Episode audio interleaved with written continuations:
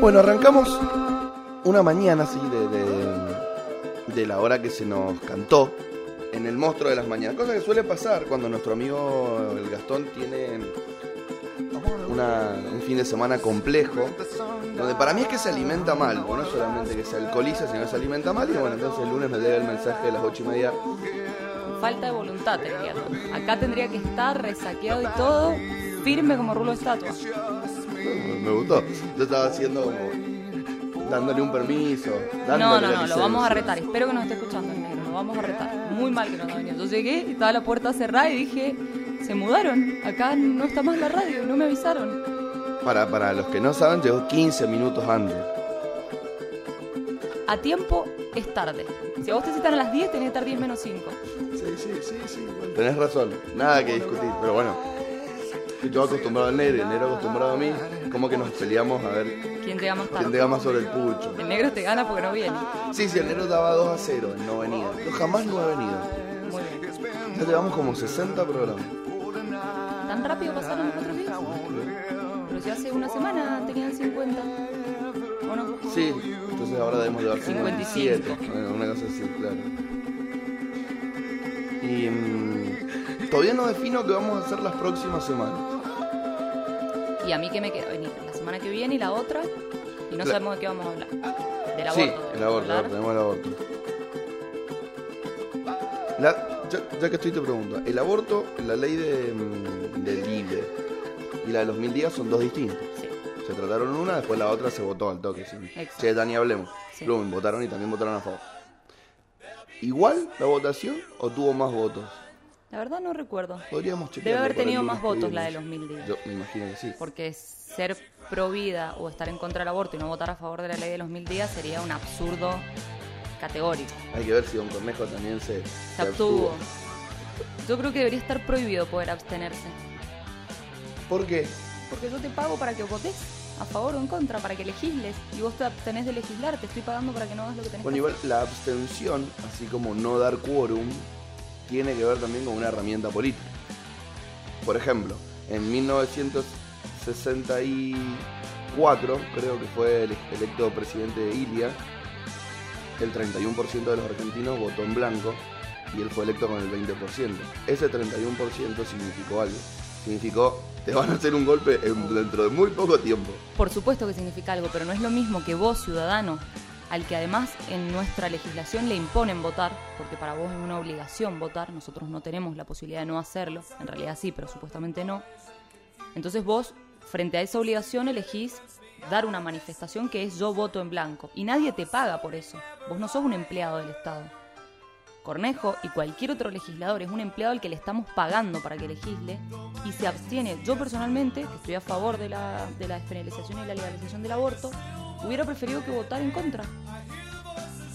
Plantea una postura a decir muy de tibio abstenerse. muy de tibio. Demasiado de tibio. Aparte el argumento que utilizó... ¿Leíste, ¿Leíste la cartita? Sí, no. Paupérrimo. Es como, como en mi sector hay de los dos, lo banco a los dos y no polarizo. No, pésimo. Cagón. Cagón, completamente. No, no, me. Para mí es la figura política que más rechazo me genera, quizás más que otras todavía más importantes. Personalmente no me gusta, pero con estas cosas confirmo por qué. O sea, me cuando leí que se había abstenido dije, no lo puedo creer. No puedo creer el nivel de tibieza que puede manejar una persona. A mí me parece un gran adversario político para el sector en el que yo creo, porque además sí o sí tengo que romantizar un poco con que es uno de los primeros politólogos que llega tan alto.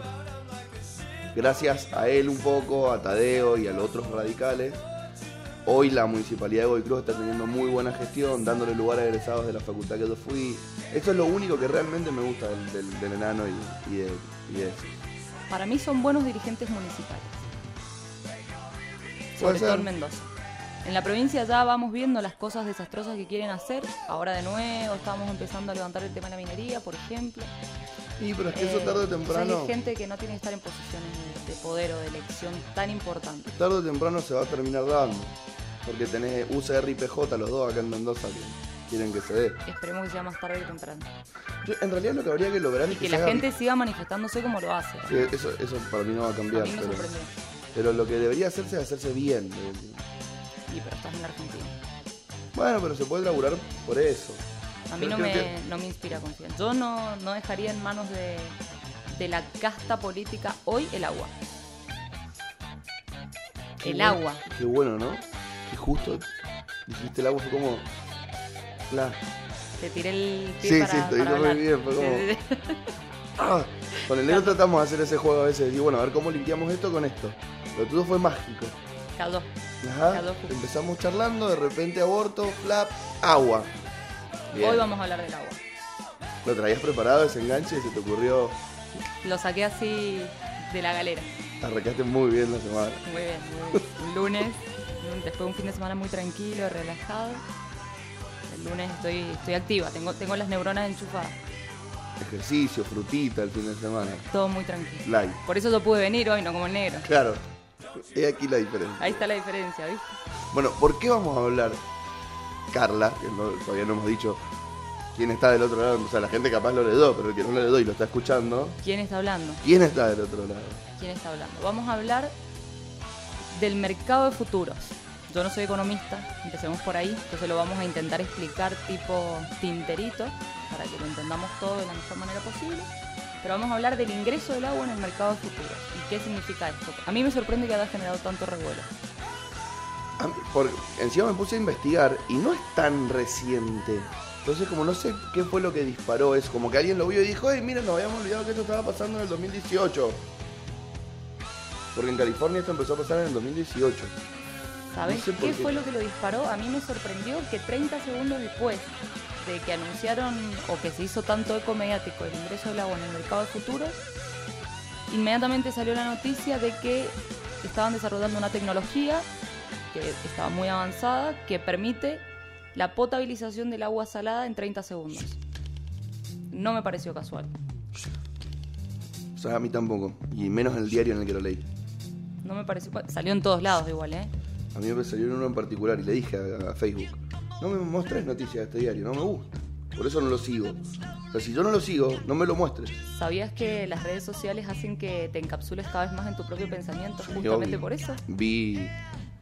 eh, No lo he visto. The Social Dilemma. No la he visto. Vi un pedacito y me quedé dormida y dije, bueno, después la sigo y no la he visto. A vos que te gusta leer, tengo el libro del, de como el, la mente filosófica detrás de esa película. Me, me resultaría más entretenido que verla. Se- la- el libro es cortito y se llama 10 razones para borrar tus redes sociales de inmediato. La primera sería dormir. Y- puede ser, no lo he leído. Puede ser. Eh, aparte, trato de como ponerme mal, por más que después sé que soy falso conmigo mismo. Pero por ejemplo, me dijo, tu uso semanal de subió un 5%. Yo como, lo amo. ¿Sabes No que que usar más eso, que usarlo menos. como yo trabajo bastante con las redes sociales, em, les puse un temporizador. Entonces Instagram, por ejemplo, que es la que uso más para trabajar, corta. Yo puedo usar la aplicación X cantidad de tiempo por día y después se corta, se pone gris y no la puedo abrir más. Si quiero, obviamente lo puedo reactivar para que eso no ocurra, pero un día me di cuenta que había pasado una cantidad de horas absurdas con la aplicación en la mano que tampoco justificaban la función laboral que le doy y dije, no, esto no puede seguir así. Pum, corta a las dos horas y no la puedo volver a usar. Entonces tengo que hacer una administración eficiente durante el día. La página del estudio, la página del emprendimiento, un poco que boludo en el mío y no lo puedo usar más que eso. Onda, lo abrís para alguna publicación laboral y después tratás de no seguirlo usando. No lo uso mucho. ¿Y pero te llegan notificaciones o tampoco? Me llegan notificaciones. No, durante. ¿Sabes que no sé en ese periodo pa- si que está pagado si me llegan notificaciones? Porque eso sería lo único importante, como si te escribió un cliente, Claro. la respuesta inmediata es clave. Generalmente también eh, se cumple el tiempo tarde. No sé, tipo 11 de la noche quizás se me pone en, en gris el, el aparatito, entonces no. Ya a esa hora no me interesa responderle a nadie, te imaginarás. Está bien. Pero bueno, volvamos, volvamos a lo Sí. nuestro. Nos Bueno, fuimos. listo. Dijiste recién mercado de futuros. ¿Qué es el mercado de futuros? A ver, para explicarlo con, con manzanas o lo más fácil que se pueda. Pensá en un contrato que vos celebrás con alguien a plazo. Vos y yo celebramos un contrato en el que vos me vas a vender a mí un kilo de pan en una semana a tal precio. ¿Sí? Eso es un contrato a plazo, todos lo hemos usado, se utiliza mucho. Los contratos a futuro o el mercado futuro, que opera con contratos a futuro, lo que hace es, en primer lugar, estandarizar estos contratos a plazo. Entonces ya no, no podemos decir, vos me vendés a mí el martes, a otro el jueves, a otro el viernes, a uno a dos pesos, a otro a 50, a otro a 70. Los estandariza y pone a un intermediario. ¿Sí? que genera las que genera compensaciones, ¿sí? que puede ser la bolsa, por ejemplo. Entonces, estos contratos a plazo se sofistican, por decirlo de alguna manera, y pasan a ser contratos a futuro en los cuales nosotros pactamos un precio para la entrega de un bien, en el mejor de los casos, pueden ser créditos, pueden ser mil cosas, pero vamos con los bienes, que es lo más fácil de entender. Pactamos un precio para la entrega de un bien de acá a un mes, tres meses, seis meses, según el plazo de colocación que tenga el bien sobre el que estamos pactando. Eso básicamente es una operación a futuro. ¿sí? Inicialmente se empiezan a utilizar con los bienes justamente para los productores, porque no es lo mismo producir con las semillas a 3 pesos que producir con las semillas a 10 y no saber si el año que viene van a valer 20, 30 o un peso. Entonces, para darle un poco de certidumbre a quienes tienen que, utilizar determinados bienes, lo que se hace es pactar el precio de antemano y yo sé que cuando venda, por ejemplo, si soy productor de harina, cuando termine mi molienda y venda el producto, voy a poder adquirir el trigo a un precio que sea acorde a los ingresos que yo ya obtuve. ¿Bien? Básicamente ese es el funcionamiento. Después se aplica a monedas extranjeras, a créditos, a bonos, a un montón de cosas, pero la, para entenderlo de manera más sencilla, vamos a los bienes, que el agua también es un bien, entonces nos resulta más fácil entenderlo así. Esa es la parte que, más me distorsiona mi cerebro, que por ahí no está tan preparado para las cosas económicas, como diciendo, bueno, sí, hasta la harina estoy de acuerdo. yo necesito hacer una planificación.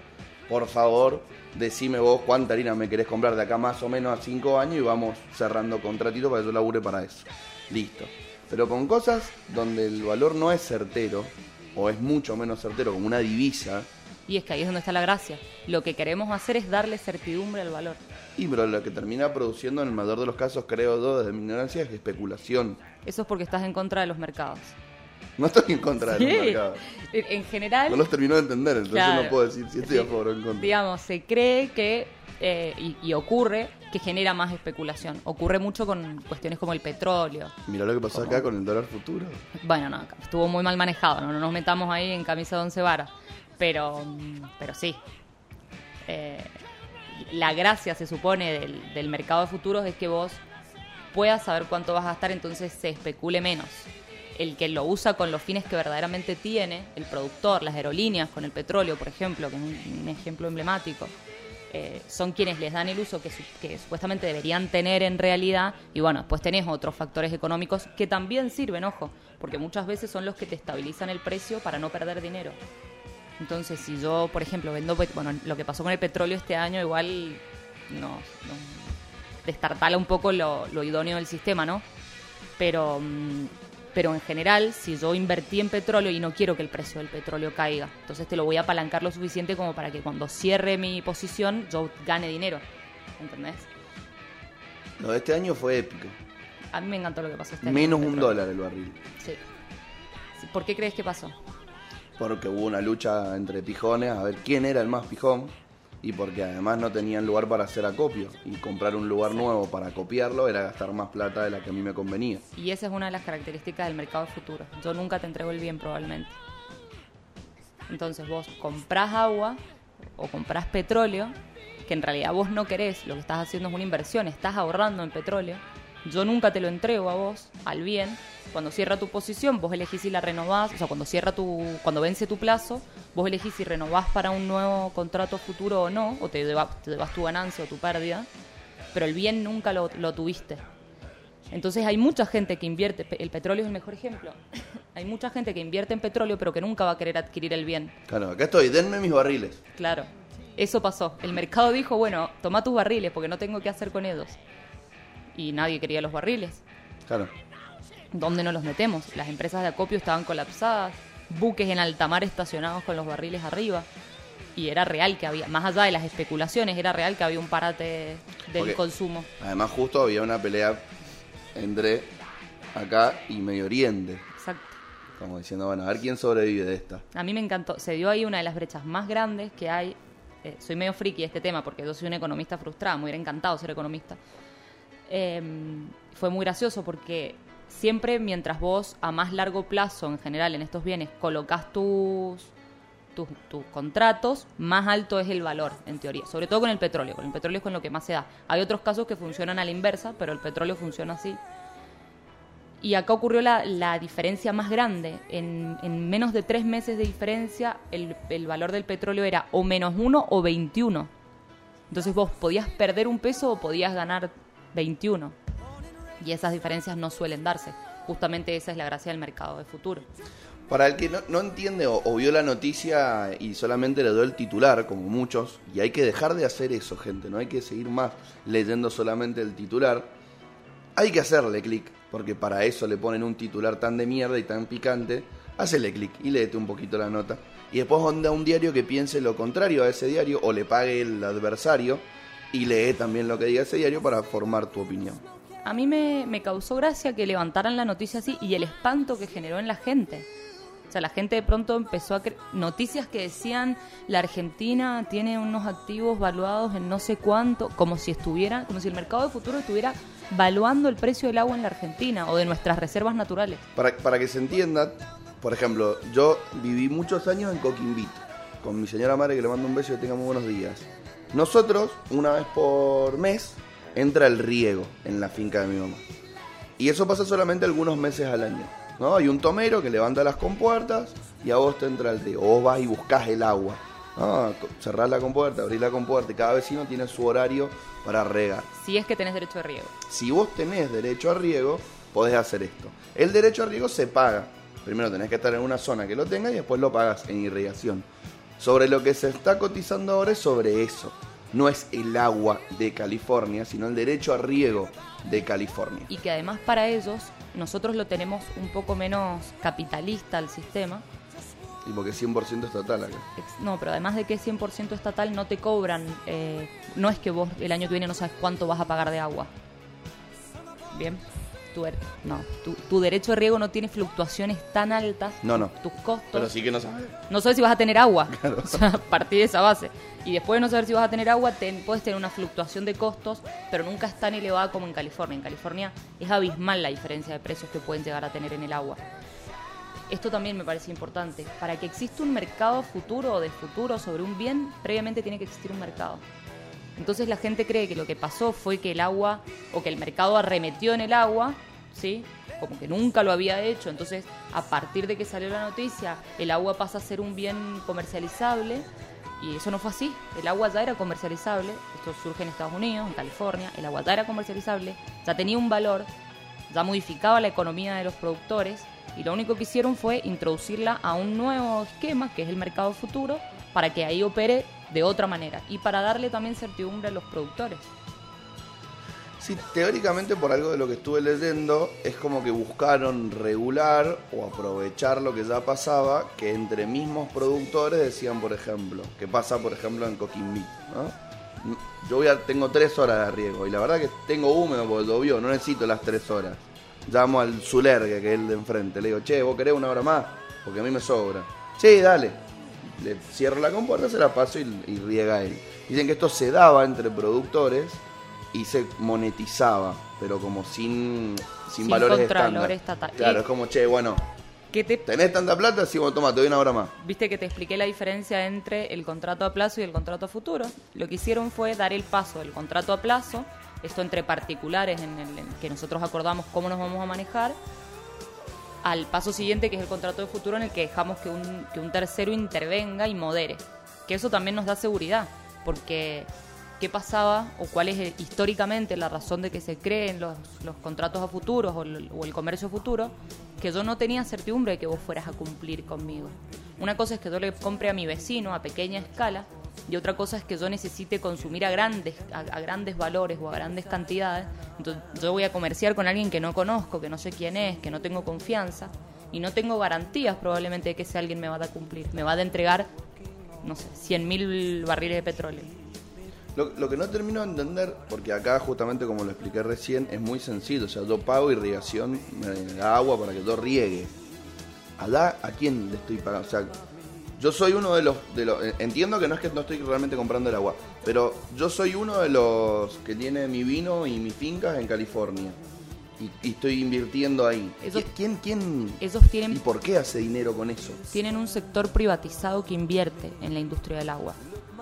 Entonces generan, no es como nosotros. Nosotros, acá el agua es un recurso público, ¿sí? un bien público, eh, y el Estado en general invierte o concesiona para que se invierta y esa agua sea mejor aprovechada. Bien, en Estados Unidos eso también funciona a través eh, de manos privadas. Entonces esas inversiones, lo que se busca en gran medida, es que esas inversiones o, que el mercado de futuro genere mayor inversión en el sector privado para que haya más agua. Para que haya más, más agua no va a haber, para que haya un mejor aprovechamiento del agua.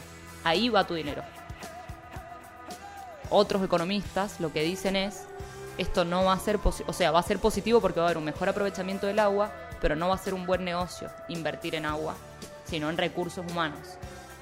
Vos tenés que invertir en recursos humanos, que son los que se van a utilizar para que crezca la industria del agua, porque cuando la industria del agua crezca, el precio del agua va a bajar, porque va a haber más. Y en teoría cada vez deberíamos usarla menos. ¿Qué ocurre? En, en países con tecnologías mejor desarrolladas ocurre el riego por goteo. No, ten- no es lo mismo regar por manto que regar por goteo. Ah, bueno, depende de la plantación que vos tengas. por supuesto, pero vos en Mendoza, por ejemplo, mira el parque. ¿Vos crees que es necesario en el parque regar por manto, hacer riego por manto? No sé tanto como para responder asertivamente. ¿No te Yo parece que- que, se que sí. un poco de agua?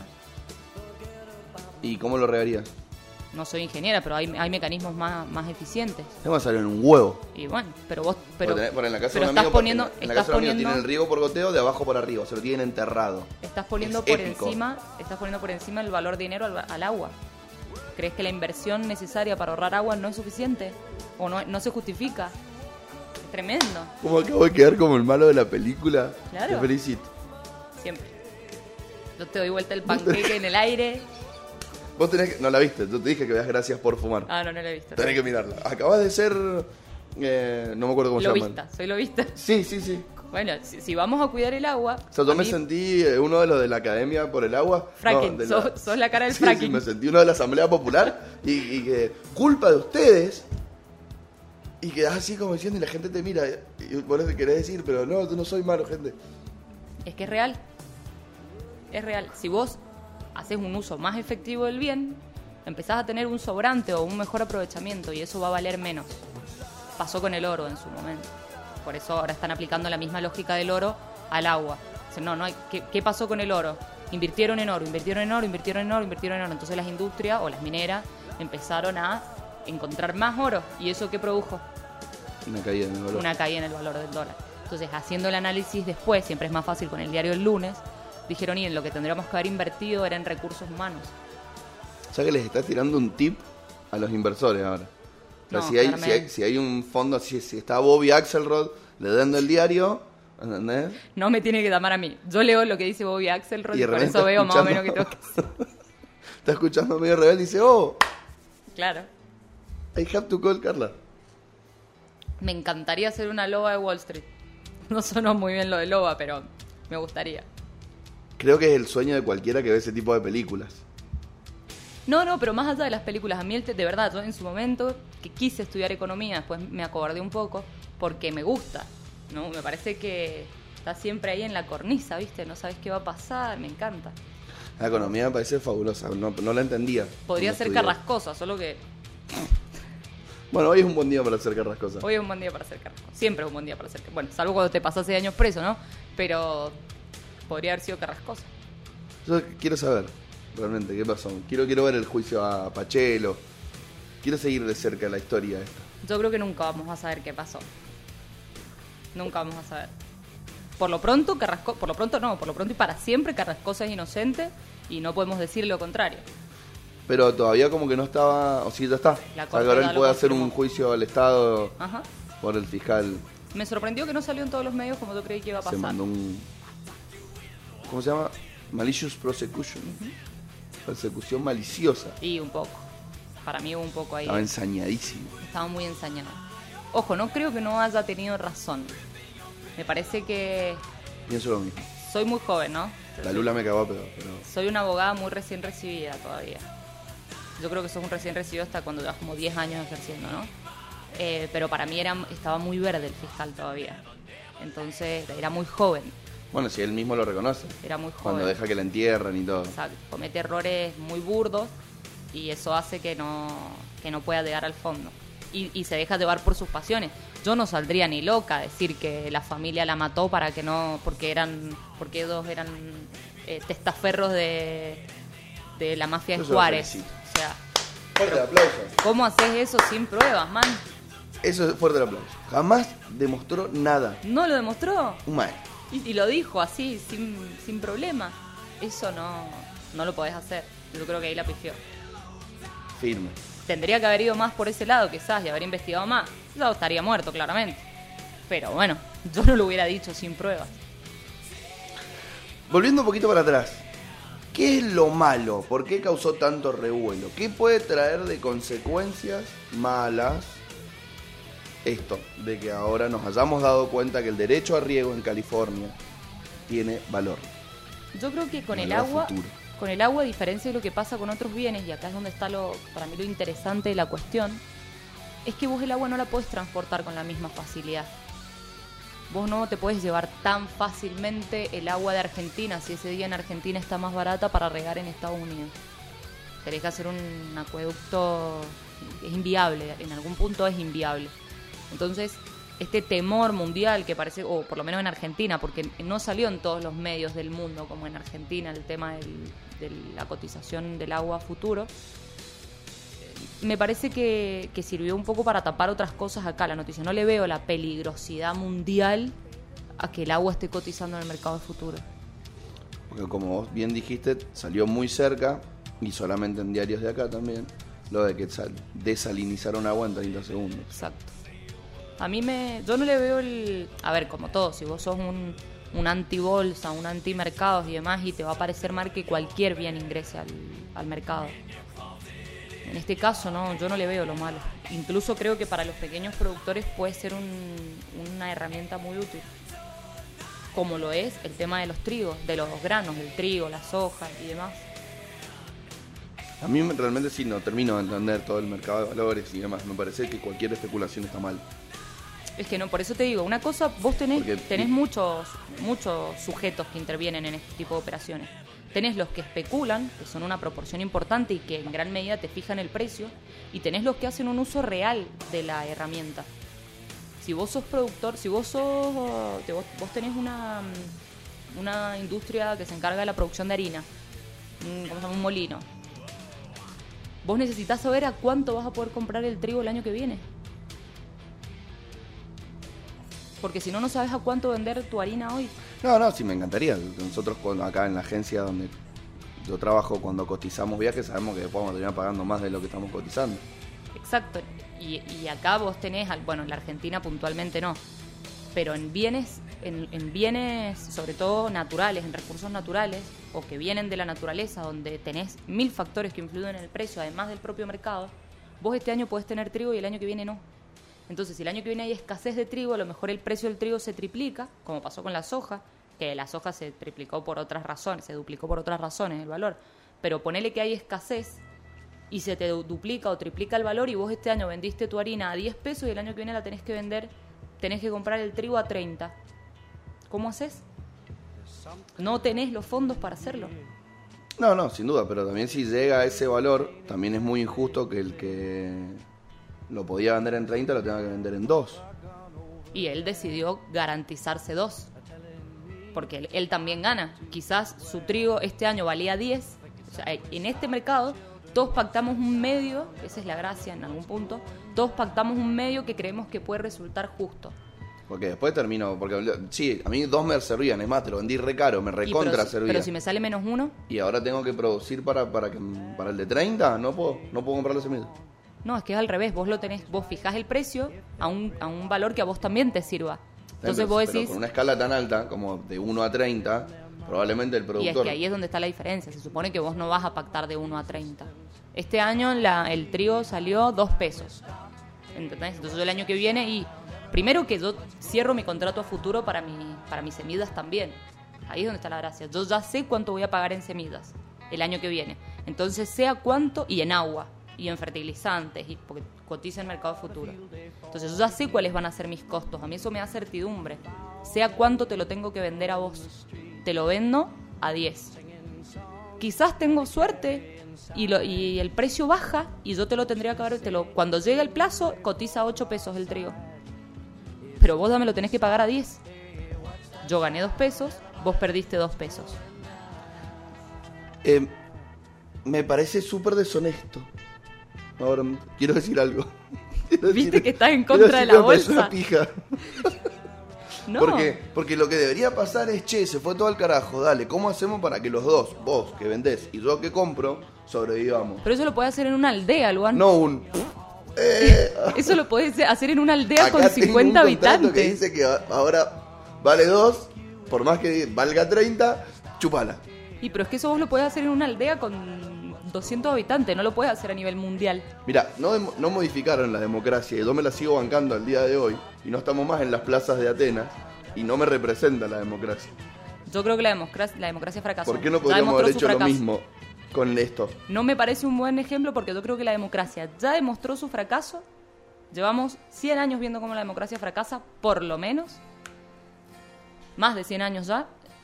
Primera Guerra Mundial, Acá Segunda Guerra Mundial, 30, 40. Guerra Fría. No, no, no, a nivel mundial. Yo creo Sí, que a sí, nivel mundial la democracia ha demostrado su fracaso y necesitamos un nuevo sistema que lo desconozco. Digamos, de los conocidos la democracia es el mejor. Sin No, voy a decir que sea antidemocrática, ¿no?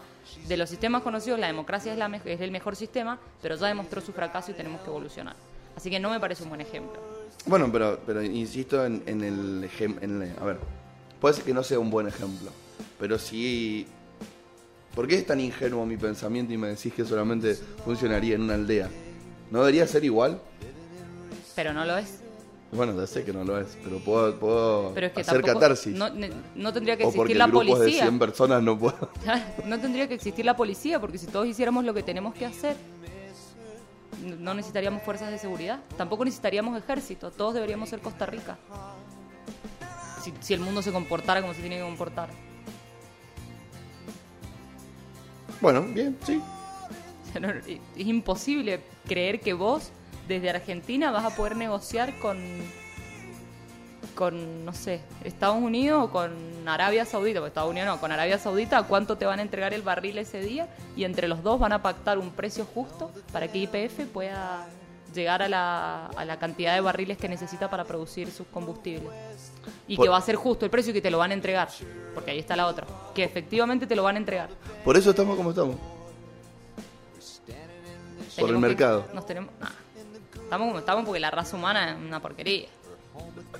Nos hemos corrompido a niveles extraordinarios. Por eso no funciona la democracia. Exacto. Porque la- el, el, el método no es malo, de hecho es bastante bueno. Así como leído en un libro, vos decís, qué bueno que está esto. En la teoría todos los métodos son buenos, o casi todos. El libre juego, la oferta y la demanda, también es muy bueno. Si ocurriera, sí, léelo en la teoría y es hermoso. Y me transformó en mi ley. Después, después tenés que ten- tenés bolsa de valores, tenés eh, especuladores, tenés el comunismo en la teoría también es hermoso. Es maravilloso. Después qué pasa? Y los cercenan, le ponen palos en la Ah, rueda. Viste que vos sos, sos medio comunista, no sé nunca vamos a poder tener esta discusión. Pero después lo que pasa es que el país te termina resultando improductivo. Pero, pero, No así el socialismo, yo, a mí el socialismo me gusta. El comunismo un poco demostró su fracaso también. bueno, pero es que tuvo la mala suerte de tener malos líderes enquistados en el poder en muchos casos, falsos líderes, porque muchos países africanos se dijeron comunistas y sus milicias mataron gente en nombre del comunismo y después en otro lado Solo también sufrieron, sufrieron bloqueos severos. No podemos echar la culpa a Cuba de lo que es Cuba, ¿Has ido a Cuba? solo a Cuba. ¿Has ido a Cuba?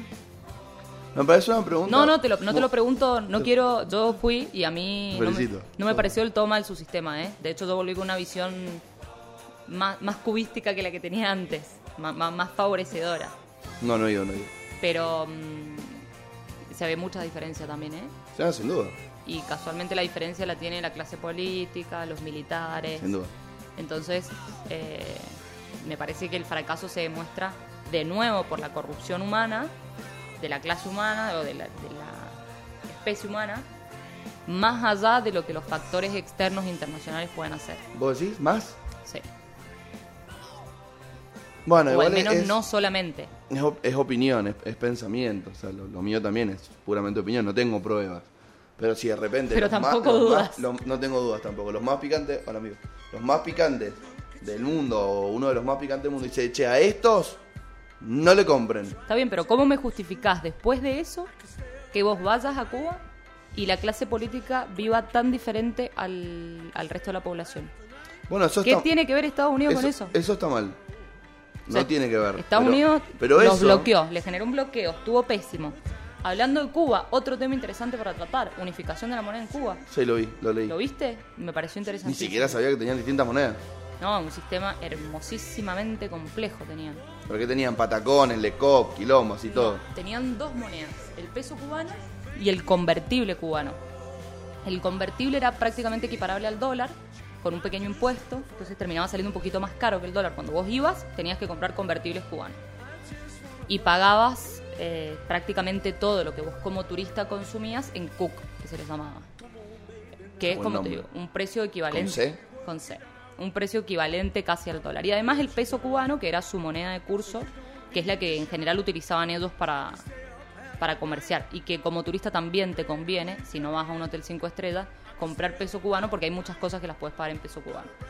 Que tenía una diferencia cuando yo fui de 1 a 26. Con 26 pesos cubanos, si no me equivoco, comprabas un cook. Hoy no sé cómo, cómo habrá quedado esa, esa diferencia, yo fui hace varios años. Entonces vos tenías doble moneda y eso generaba una, una inestabilidad muy grande también hacia adentro, más allá de los turistas, porque habían cosas que la población tenía que pagar en cook. Entonces si vos excedías, por ejemplo, tu consumo de leche, ellos tienen una libretita donde van, retiran y demás, vos excedías tu consumo de leche, la leche que comprabas la tenías que comprar en cook, pero ganabas en peso cubano, salvo que te dedicaras al turismo. Eso de la libretita que dijiste recién, algún día podríamos hacer un programa de Cuba. O, sea, o- o ese programa donde vamos a hablar de eso, ta- metamos más cosas de Cuba. Me gusta, me gusta. A mí eso no me parece malo. No, no es malo. Porque de hecho de, el resto me parece lujo, me parece gula. Perdón, soy cero religioso. Pero, y capaz no entiendo lo que es la gula, o porque es un pecado capital. Pero, si, el, si a mí con, no sé, qué sé yo, 14 kilos de carne, yo debería un mes poder comer y tener mis proteínas necesarias y demás, ¿por qué tengo que comer 30? El No problema, comas 30, hace mal. el problema es si te te, hace dan mal a vos y le hace mal a la... la- la- El problema es si te dan las 14 o si te dan 6. Bueno, pero si me, me dieran las 14. Claro, ahí es donde está el problema de Cuba. Que muchas veces lo que les dan y no es lo óptimo para, para su nutrición. Comen mucho arroz, muchísimo arroz. Yo, yo me, alejo- me alojé en casas de familia y en todo su... Esto es muy latinoamericano, ¿no? Nosotros no tenemos esa costumbre de comer arroz con todo. Pero ellos en todos sus, en todos sus platos tienen arroz y comen mucho cerdo también. En Brasil también. En- Igual. En toda Latinoamérica te dan mucho, mucho arroz. A- A mí que me encanta el arroz me parece un lujo. Pero comer todos los días arroz y que tu principal fuente de proteína sea el cerdo, no sé si es lo más saludable. Bueno, igual hay un montón de legumbres que tienen proteína. No hace falta comer carne. Sí, el punto es si te la dan o no. Si vos en tu libretita tenés, que, que esa es la gran discusión que se, que se dio en Cuba o que, Que se se está dando, una huerta. es si eso genera el comunismo, que vos no te pongas una huerta también, porque ya te lo van a dar. ¿Entendés? Crees que el Estado te lo tiene que dar. La verdad que me gustaría. Voy a ir algún día. Voy a charlar. Andar rápido porque está cambiando pasos agigantados. Bueno, pero no importa. Siempre puedo encontrar a alguien grande que me cuente justamente cómo fue Sí, el pero no es, lo mismo, proceso. no es lo mismo que verlo. Y no, sin duda. Siempre hay algo lindo para ver. A mí me pasó... Salvo que te digas después de que terminó el partido de fútbol, que no hay nada. eh, En la historia siempre hay algo. vas a La Habana y es muy diferente La Habana a los pueblitos de adentro. Es- pero es abismal la diferencia. Y ahí también te das cuenta, o en lugares como Varadero, por ejemplo, eh, la imagen que a ellos les gusta darle también al turista, ¿no? Vos vas al- alrededor de los hoteles, yo no, me quedé en, en hotel en ningún momento en Cuba, pero vas alrededor de los hoteles y de noche cortan la luz. Cortan la luz en las calles. y la gente no sale y cree que es la selva fuera del hotel, ¿eh? Creen que, que está ocurriendo una catástrofe y no, la gente sigue su vida igual y normal, pero no les conviene que vos salgas del hotel, porque vos en el hotel pagás una fortuna por comer, una fortuna por tomar una gaseosa, una fortuna, Hay all inclusive también. pero no son baratos, ¿eh? Un all, No, no. inclusive, un all inclusive en Cuba sale lo mismo que en Cancún. Sí, sí. Y, no- y lo que consumís adentro no es lo mismo. No venden Coca-Cola la mayoría, o sea, no te dan Coca-Cola la mayoría de los all inclusive y vos vas a un mercado de Cuba y conseguís Coca-Cola, ¿eh? Es mentira que no hay Coca-Cola. Pasa que para el cubano es difícil pagarla porque la tiene que pagar en Cook. Pero vos como turista la comprás un poco más cara que en otros países, pero la comprás. La diferencia es que si vos salís, yo comía en Cuba por que se ha desfasado tanto nuestra moneda que ya no me acuerdo, pero yo me acuerdo que pagué un arroz con pollo a 2 pesos con 50. 2 pesos con 50, el mejor arroz con pollo que me comí en mi vida, lo hizo una gorda cubana hermosa y lo pagué 2 pesos con 50. ¿Sabes cuánto sale eso adentro de un hotel? Y por lo menos lo mismo, pero en dólares. Exacto. Entonces, obviamente a ellos no les conviene que vos salgas de ahí. Que vos- eh, a ellos les sirve que vos creas que afuera es un desastre. ¿Me entendés? Sí, sí. Eh, es muy lindo Cuba. Bueno, voy a tratar de ir. Es muy interesante. Igual yo siempre trato de ser crítico para adentro. No es que generalmente las cosas no las digo como en público. Porque tengo ese concepto muy a- eh, arraigado del peronismo. El peronismo, che, bueno, mostrémonos unidos. Adentro nos cagamos a palo. pero afuera mostrémonos unidos. Y bueno, eso fue lo que nos llevó después a, a distintas cosas que sucedieron en el movimiento. Pero el mejor revolucionario lo dejaron morirse en Cuba, en Bolivia. Y la carta a mi amigo es súper triste, Sí. pero estaba cero acongojado, Sí, don Fidel. Cero acongojado. Yo- Menos mal que se murió el Che Guevara exactamente. Yo para creo, Fidel. yo- Porque ese era un comunista, es verdad que estaba recontra chiflado y hay muchas cosas que le podemos debatir. Pero ese realmente, el, el chabón quería un mundo más justo. yo se fue a pelear el Congo. Yo ¿Qué tengo concha una, mm, tengo una idea sobre los personajes históricos, sea por la razón que sea, músicos, políticos, lo que sea, que creo que hay, que hay algunos que se mueren en el momento justo. Yo creo que el Che Guevara tuvo la suerte de morirse antes de poder tener contradicciones. Bueno, lo mismo te escuché decir con Néstor, donde dijiste menos mal que no le llegó el revisionismo. Exacto. Pero- Spinetta, o Spinetta yo creo que nunca hubiera tenido contradicciones, Pero- ¿no? Bueno, pero es que es muy romántico quizás ese pensamiento Pero y yo para, para resguardar al líder. Sí. Pero quizás no hubiera tenido contradicciones. También creo que Es como buscar algo para Sí, ponerse contentos, pero Por supuesto. Eh, pero también creo que si el Che no se hubiera muerto, el, el poder de Fidel hubiera sido. no hubiera sido tan catastrófico como terminó siendo. Yo creo que Fidel fue lo mejor que le pasó a Cuba y lo peor que le pasó a Cuba. Y a los dos picantes los mataron. ¿Sí? Al Che Fuegos en Bolivia y. Camilo se quedó en un helicóptero mágicamente. Y ese es era casual. muy carismático. No es casual. No. De hecho, vos vas a, vas a Cuba y mm, la idolatría que hay por el Che no está por Fidel. Pasa que el cubano vive en una contradicción permanente. Yo me subí a un taxi que tenía un sticker con la cara del Che y dos banderitas, para un lado la de Cuba y para el otro la de Estados Unidos. Y yo no podía creer lo que estaba viendo. Entonces ellos viven en una contradicción permanente. Muy parecida a la del mexicano, ese amor-odio hacia el norte muy particular. Pero volviendo, cuando vos vas a Cuba, el cubano no idolatra a Fidel. El cubano idolatra al Che. Muchísimo lo idolatra. Y a Camilo también. De hecho, en la plaza, que vos te ves esa, esa imagen famosa que está el Che, todos se sacan la foto con el Che porque nadie tiene un pingo idea de quién era Camilo, ¿no? Pero está Camilo y el Che y nada más. No hay un tercero. También quizás hacerse un monumento a sí mismo es un poco duro. Y Pero hoy ya podría estar hecho. Y yo creo que ya lo van a hacer más adelante. No sé si van a alcanzar. Hay mucho resentimiento de la población hacia, hacia los Fidel.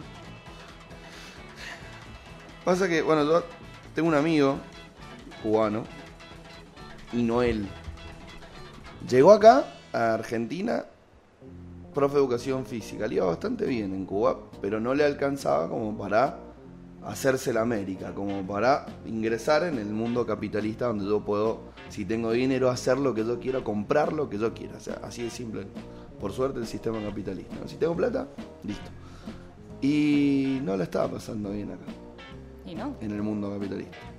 Claramente, a ver, No es tan malo tener Ah. ciertas cosas seguras. A mí me llamó la atención en Cuba el tema de las escuelas. O sea, vos vas a una escuela cubana, primero que en horario escolar no ves un niño en la calle, ¿eh? Vos en el horario en que los niños tienen que estar en la escuela, están en la escuela de manera indiscutida, no ves un pibe en la calle. Tienen cero analfabetización. Exacto. Pero vos vas a la escuela, todos uniformaditos porque van de uniforme, todos con su ropa igualita, impecable, hermosa, cantan un himnito muy bonito que dicen, eh, acá hacen una canción y cuando terminan gritan, unidos por el comunismo seremos como el Che, en todas las escuelas, o sea, ese nivel llega el fanatismo que tienen por el Che. Y vos los ves todos impolutos, todos iguales, todos... Entonces, eso es positivo. Vos tenés garantizado algo hermoso que es la educación de, de- de tu población La disciplina. y la disciplina. Y el cubano no te creas que labura más de 6, 8 horas por día, ¿eh? Eso también está buenísimo. Y el resto del día está en su casa, tranquilo, así- lo que todos deberíamos hacer, ¿no? Sí. Pero como ya tienen garantizado lo mínimo, no se van a preocupar por hacer algo más. Vos probablemente laburás 6, 8 horas, no sé, sos empleado público y tenés un buen sueldo, laburás tus 8 horas y a la tarde otra cosa haces. Porque querés más, o porque no tenés garantizado lo que necesitas, o por lo que sea. ¿No? Y ellos no. Salvo los que se dedican al turismo, que es un poco más liberal y que ahí está más desregulado. Los que alquilan sus casas o los que tienen taxis, que es un negocio el de los taxis para ellos los demás no tienen muchas más posibilidades de, tener más, ni aunque quisieran. Hay una película muy buena que muestra estas contradicciones que yo creo que deben vivir, como nosotros también las tenemos, pero ellos con su, con su patria y con lo bueno que puede llegar a estar, poder salir de ahí, lo bueno que está quedarse y lo malo que tiene lo bueno, lo bueno que tiene lo malo, que se llama eh, Habana Blues. Ah, la, la he visto. ¿La viste? Hace muchos años. Bueno, sí, no es nueva, cero nueva, pero es de una bandita que logra irse de la isla gracias al MTV. Y firma un contrato donde directamente le entregan la cola durante años al MTV. Y uno de los flacos, de los líderes de la banda, le dice, no, mucha suerte. Yo no me voy ni en P. Es Interesante. Lo, es lo que vos me contabas de tu amigo que no la estaba pasando bien. Eligió irse. No, que me decís que tampoco la estaba pasando bien acá. Claro, no, no. No, no, porque realmente o sea, quizá el sistema comunista es defectuoso. Nunca lo hemos visto realmente en su puesta en escena máxima, porque siempre fracasó. A Trotsky lo mataron, Lenin se dio un corchazo. Ya lo dijimos lo que pasó en Cuba y los que quedaron no eran los que tenían que quedar. Para nosotros hoy, diario el lunes. ¿no? Eh, pero realmente el sistema capitalista tampoco. O sea, la desigualdad del capitalismo es catastrófica, es caótica. Claramente. Porque nos, nos obliga a todos a tener la misma ambición. Si no, no sos un buen capitalista, si no sos ambicioso. Por supuesto.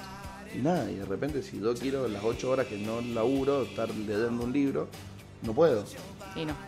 porque me terminan comiendo los piojos. Está muy bueno eso tampoco. No, claramente. Se llama capitalismo deshumanizado. Y se supone que lo abolimos en el 30. Nos hicieron creer que lo abolimos en el 30. Eso sería No algo bueno para hacer si algún día podemos viajar en el tiempo.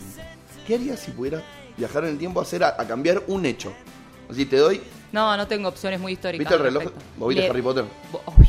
Bueno, Soy fanática de Harry Potter. el reloj de Hermione. Sí. Una sola vez lo puedes usar. Le pego un corchazo a Hitler. Sí, sin duda. Es que me, me excede. El tema es que venía gestándose eso. Sí, pero no. ¿No, se hubiera dado igual? No a los niveles a los que llegó, me parece. ¿Viste The Man in the High Castle? No. Muy mal, porque dije que la vieras. Tenés que verla. Para los que nos están escuchando, una serie muy recomendada de Amazon. Que es una ucronía en la cual es los nazis, una ucronía es un, un futuro diferente, digamos, en el cual los nazis ganan la Segunda Guerra Mundial. Se sitúa en Estados Unidos. De hecho, la podrían haber ganado. Si no se hubiera puesto esotérico y no hubiera querido meterse a Rusia en el invierno, el pelotudo, la podrían haber ganado. Hay que querer meterse a Rusia, ¿ah? Porque el flaco se fue a meter a Rusia, perdió todos los tanques y además gastaba un montón de guita en África buscando el Santo Grial. O sea, no las dos cosas, Y pero es que ya, ya de base no estaba del todo bien. sin duda.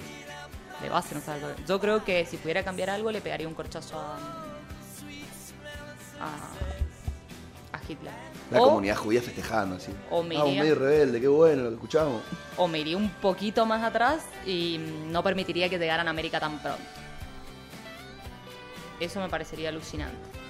Si pudiera elegir un hecho histórico para cambiar, sería Plum, acá lograr la, decís, la "Ey, no conquista. escúchenme, va a venir un chabón vestido muy ridículo, con Con un espejitos de corte colores. de pelo asqueroso. No, eh, es, eso creo que sería el hecho histórico más importante a cambiar. Cambiaría mucho. O de última que nos colonizara otro, man. Porque yo los amo a los españoles. Algún, en algún momento de mi vida tengo que vivir en España. Pero ¿qué nos hicieron, chabón? Un desastre. Un desastre hicieron. Y como estaba la carrera en esa época, si no llegaban eso, llegaban los portugueses. No Que sé si le fue mucho ido mejor a mejor. Brasil. O los ingleses. ¿Y a quién le fue bien con eso? Y yo creo que ahí me sale un poquito el imperialismo. Me parece Estados que Unidos. hubiera preferido ser una, una colonia inglesa. ¿no? A mí me hubiera gustado que den los vikingos de último, primero. Viste que llegaron por el norte así caminando, pero después se volvieron. pero los vikingos hacían cagar todo, man. No te creas que conquistaban Pero y colonizaban. Un Serías Luan. rubio ahora, de ojos celeste. Ujú. Luan V. No Fernando sería. Román. No sería, directamente. Aparte vos debes ser más, más extranjero. ¿De dónde vienen tus antepasados? Vos no tenés nada de argentino. Para, para, de argentino tengo mi DNI. Bueno, nada de, de nativo. No, yo creo que de nativo, cero. Yo tengo cero de nativo. Yo voy mirando, y sí, voy mirando, ¿Cómo y sí? ¿Qué te pasa? y si sos re paya. Bueno, pero, No, no, no Me había. sentí discriminada. Yo De última soy morocho, por lo menos. pero bueno, yo no existiría. O sea, yo quiero eliminar la conquista de América y, y eso implicaría como en Dark mi, mi extinción. Qué noble. Muy noble. Te felicito. Sí, pensalo. Sí, no, yo, Fernández, Romani, cero. Y les diría en México. Me parece que ahí también sería interesante. Decirle a los incas, boludo, los mayas te van a cagar mal. Así que, sí. Así que te tenés que unir vos con los españoles, no dejar que los mayas se. Después lo hicieron cagar a todos, ¿no? Yo la verdad que no, no, no sé qué elegir. Un hecho histórico. Yo ya te dije, la conquista de América. Sí, estuviste muy bien. Es más, prefiero la conquista de América a Hitler. Bien.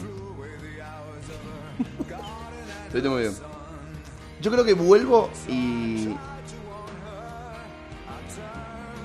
¿Viste el capítulo de Los Simpsons donde dice Apolo la emoción con mucha violencia y le da a la ametralladora? Y entro al Congreso cuando estaban charlando de Sarmiento, Roca y los cago a tiros a todos. Y freno la campaña del desierto. Útil. Muy útil, pero no generas un cambio muy global. Bueno. Muy soy- nacionalista lo soy, tuyo. Sí, localista. Muy localista. Y porque decía, después decía otra cosa a nivel global, nada, era o para hacerme el romántico, pero le dicho, voy a Bolivia y lo salvo al Che. Voy a Allende y le digo, Pinochet no es tu amigo, Salvador. Allende, otro. Eso también haría.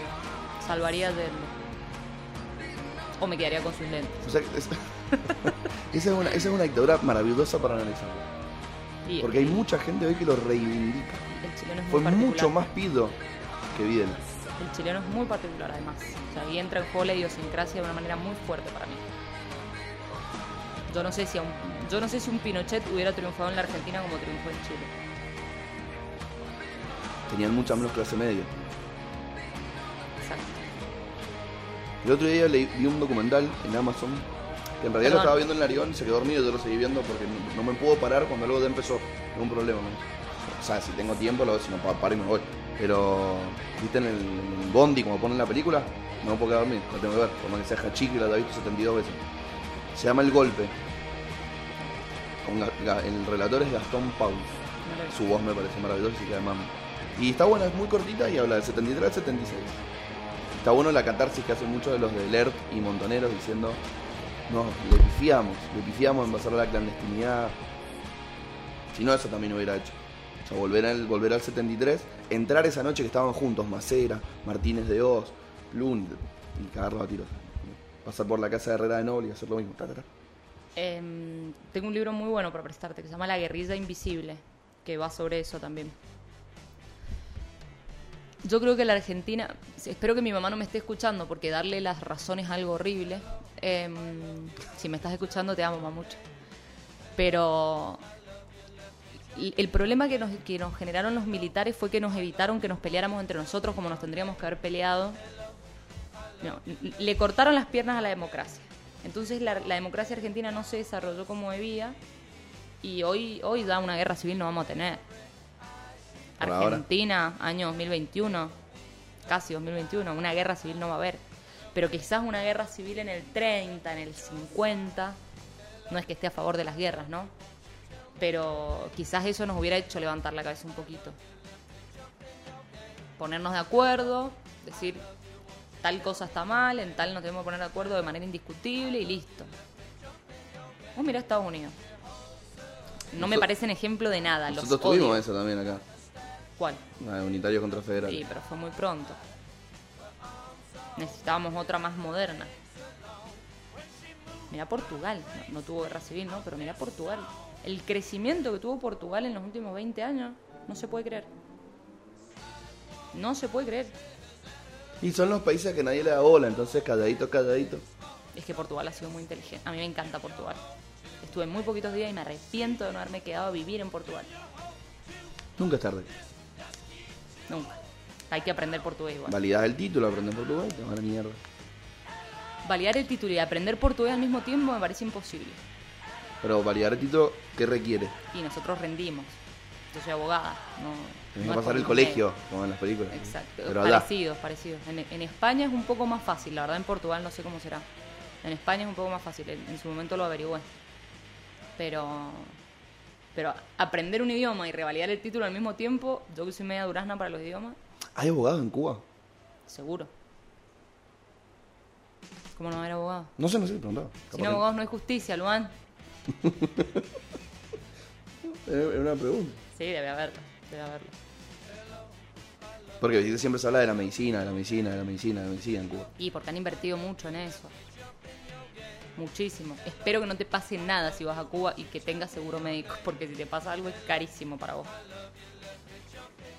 Me hago un tatuaje del Che, uno del, de Fidel, uno de No. Maradona. Tienen muy controlado el asunto. Digo, Las clínicas privadas son impagables. De hecho, muchísimos seguros, cuando vos contratás tu seguro de viaje, si pones que vas a ir a Cuba, te fajan. Te eh, cobran, tenés que avisarle. te cobran no carísimo. No avisarle a Ciscar. Ah, Hola, obvio. Ciscar. Siempre que vas a cualquier país. Me viaje. ¿A dónde? No te puedo decir. Claro. Dame la cobertura y después. Ah, pero a mí, yo por ejemplo, que estuve en muchos países en ese viaje, la diferencia entre. Yo coticé por seis meses, ¿no? Por seis, ocho meses, no me acuerdo. Y denuncié los países en los que planeaba estar para tener cobertura. Para Cuba lo contraté aparte después, porque si yo denunciaba Cuba para ocho meses, tenía que entregar un riñón para poder irme. ¿Entendés? No podías aprovechar la de la tarjeta de crédito que teóricamente te dan gratis. Nada, claramente un mes te dan. No, y además sí es verdad que necesitas muchos, esa cobertura de muchos dólares. De acuerdo al país te recomiendan. Acá tenés una de 15 mil dólares, una de, acá poniendo una de 50 mil dólares, Y te da algo te morís. Yo tenía un básico que me imponía la universidad para poder irme. No me acuerdo ahora cuánto era. Yo me saqué el seguro más básico que necesitaba. Igual no viajo sin seguro médico nunca. Pero mm, Uh, en esa a mí me retan siempre los asistentes. Me dicen, pero vos, Luan, no, yo no puedo deberías. Acá es herrero cuchillo de palo. Deberías sacártelo Claro. encima como agente de viaje lo pagás menos. Y con la tarjeta de crédito te dan unos días. Cuando yo me fui a Europa no pagué, pagué nada los últimos días que no me los cubrían. Imagi- Hay muchas cosas en las que soy muy maduro. Imagínate que yo no me pago. mm, O sea, mi mamá un día me dijo, che, te dejo de pagar la obra social. Dale, ¿No tenés prepaga? ¿te la vas a pagar? No. No, le dije no. Entonces no te la dejo de pagar. Yo te digo que no la pagues más. Pero vos no te la vas a pagar. No. Entonces te la sigo pagando. Fue muy divertido. Al día de hoy lo debes seguir haciendo. Es muy divertido tener obra social sin pagarla, ¿eh? Yo que la pago, Es un espectáculo. yo que la pago lo, lo paso fatal. Pero sí, sí, es, que- es como, como que no me. No, o sea, nada. No me gusta ir al médico y demás. Y pero si te pasa algo y el Y seguramente sistema a mí, público es algún día me desmadre, va al hospital con cuarenta y pico de años y me digan, boludo. ¿Viste la Burns? Cuando le hacen así con los... "Ay, me van a hacer lo mismo. Sí, o sea, vos no estás muerto porque hay una lucha entre los triglicéridos y el colesterol en tu cuerpo. Y nadie sabe mágicamente, al estar peleando entre ellos, no te hacen daño a vos. Pero deberías estar muerto. No, yo no, no puedo no tener obra social. De, para mí es como... mm, no sé, lo, de pequeña no tenía obra social porque mi madre trabajaba en negro. Entonces, para mí, el, el, el momento en el que empecé a tener cobertura privada de salud es un hito en mi vida. No pude, no me puedo desprender de ella y no es barata, ¿eh? No, sin duda. No es barata, pero pago mi prepaga mes a mes. A veces cuando veo el resumen de la tarjeta digo, vale la pena. El año pasado estuve a punto de quedarme sin prepaga. Dije, tuve así un momento antisistema. Dije, voy a vender el auto, me voy a quedar sin prepaga, no voy a trabajar, porque estaba trabajando una cantidad de horas absurda. Dije, no voy a trabajar más para nadie, chao, y no, ¿para qué quiero tanto? No sé qué. Y me enfermé mal, man. Mal, me tuvieron que hacer estudio de lo que se te ocurra. Y dije, si yo no hubiera tenido prepaga, el sistema público de salud no me hubiera hecho todo esto. No me enfermé mal, no sabían qué tenía. Me tenía ronchas por todos lados, nadie sabía qué era, nadie sabía qué era. Una me decía que era un autoinmune, la otra me podía estar por morir, la otra me decía, no, es estrés. Pero para eso, una cantidad de estudios que no te puedes imaginar. Y el sistema público no me hubiera dado eso. Eh, debe- debería. Bueno, ya sabes cuál es mi posición. Yo creo que hay que abolir la diferencia entre sistema público y privado de salud. ¿Y cómo lo logras? Haciendo que el que paga privado le dé al Estado. Yo que pago... Que le paguen al Estado y el Estado sea como las privadas. que el Estado sea el que proporciona salud para todo el mundo. Yo pago 4.700 pesos por mes de sal- en salud. ¿Te crees que me los gasto? No.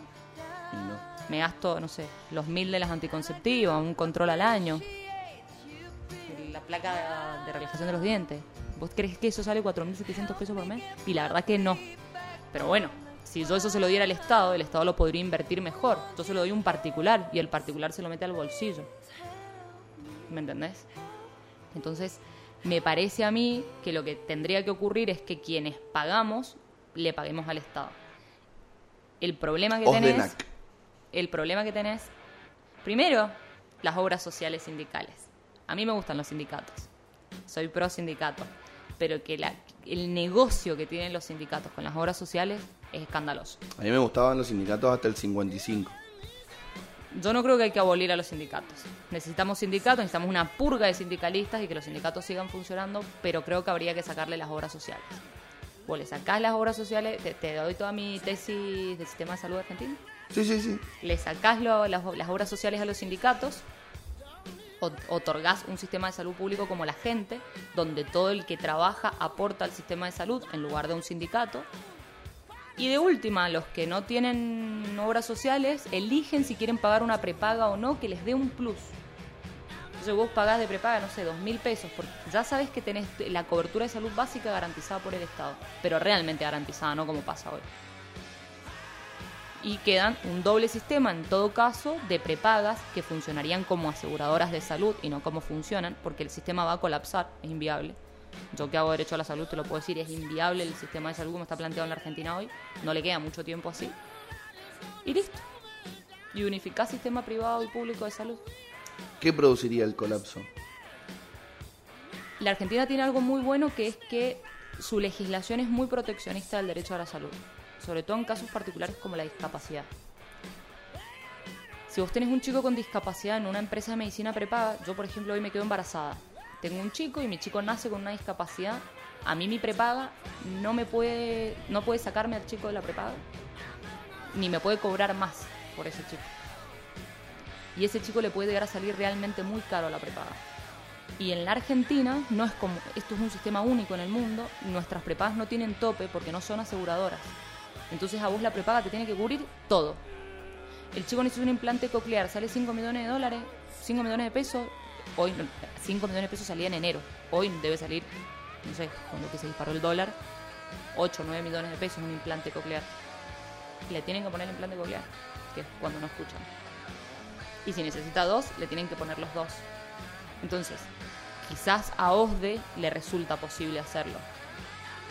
A Simesa no. ¿Me entendés? Y eso, eso hace que se vuelva inviable. Tarde o temprano hay, un, hay una asociación argentina de empresas de medicina prepaga eh, que demuestra que hoy las empresas de medicina prepaga que hace unos años eran sumamente rentables se están volviendo deficitarias por esta ampliación de derechos y porque hay todo un juego de los laboratorios muy interesante, los medicamentos biológicos. Un tratamiento con un medicamento biológico para el cáncer sale un millón de pesos al mes.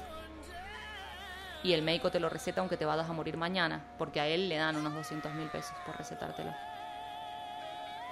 Y sabe que te vas a morir, y sabe que el medicamento biológico no te va a servir para nada. Y te lo receta igual porque el laboratorio le gira, y ahí hace un reembolso ahí, un retorno. Como los visitadores médicos. Exacto, y sí, a través de los visitadores médicos. El otro día salió una ley de oncopediatría, ¿puede ser? ¿Acá? Sí, en Mendoza. Pero a, mí el, tema de la salud me encanta y en Argentina está muy mal. A mí me gustaría responderle a esos. Está bien. Eh, de malo, nomás. De, che, es deficitario. Jodete, no hubieras lucrado con la salud. Por supuesto, pero bueno, vos tenés que hoy la- hoy el sistema de salud público argentino no tiene capacidad para responderle a toda la sociedad. Hoy a vos te cierra una prepaga y es un problema para el Estado. Pero no nos gusta pagar impuestos. Eh, No los vemos reflejados. obvio. No hay confianza. Pero ah, yo creo que acá hay que ver cómo, cómo mejoran el problema. Los laboratorios en Argentina hacen lo que quieran. Lo que quieren. En Estados Unidos hace unos años, no muchos, Acá sancionaron... sabe quién fue el último que intentó.